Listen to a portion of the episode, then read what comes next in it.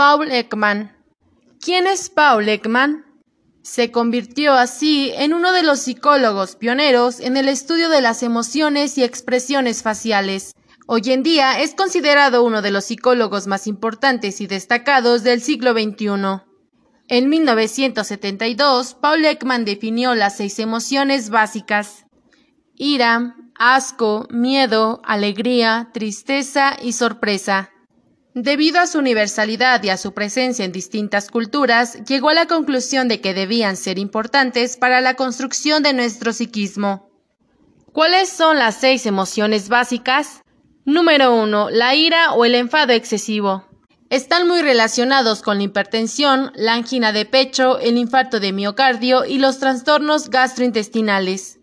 Número 2. Asco. El asco es una sensación que se refiere en primer lugar a algo que repugna el sentido del gusto, algo percibido en ese momento o imaginado con viveza, y en segundo lugar a algo que produce una sensación parecida en el sentido del olfato, del tacto o incluso de la vista. Número 3. Miedo. Es la emoción más estudiada en los animales y en el hombre. El miedo es un legado evolutivo vital que tiene un valor de supervivencia obvio. Número 4. Alegría.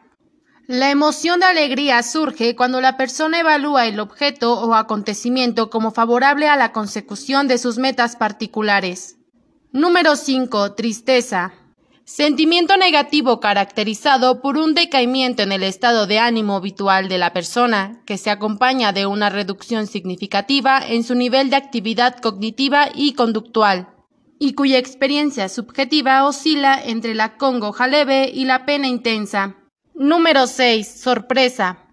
La sorpresa se produce por lo inesperado o desconocido.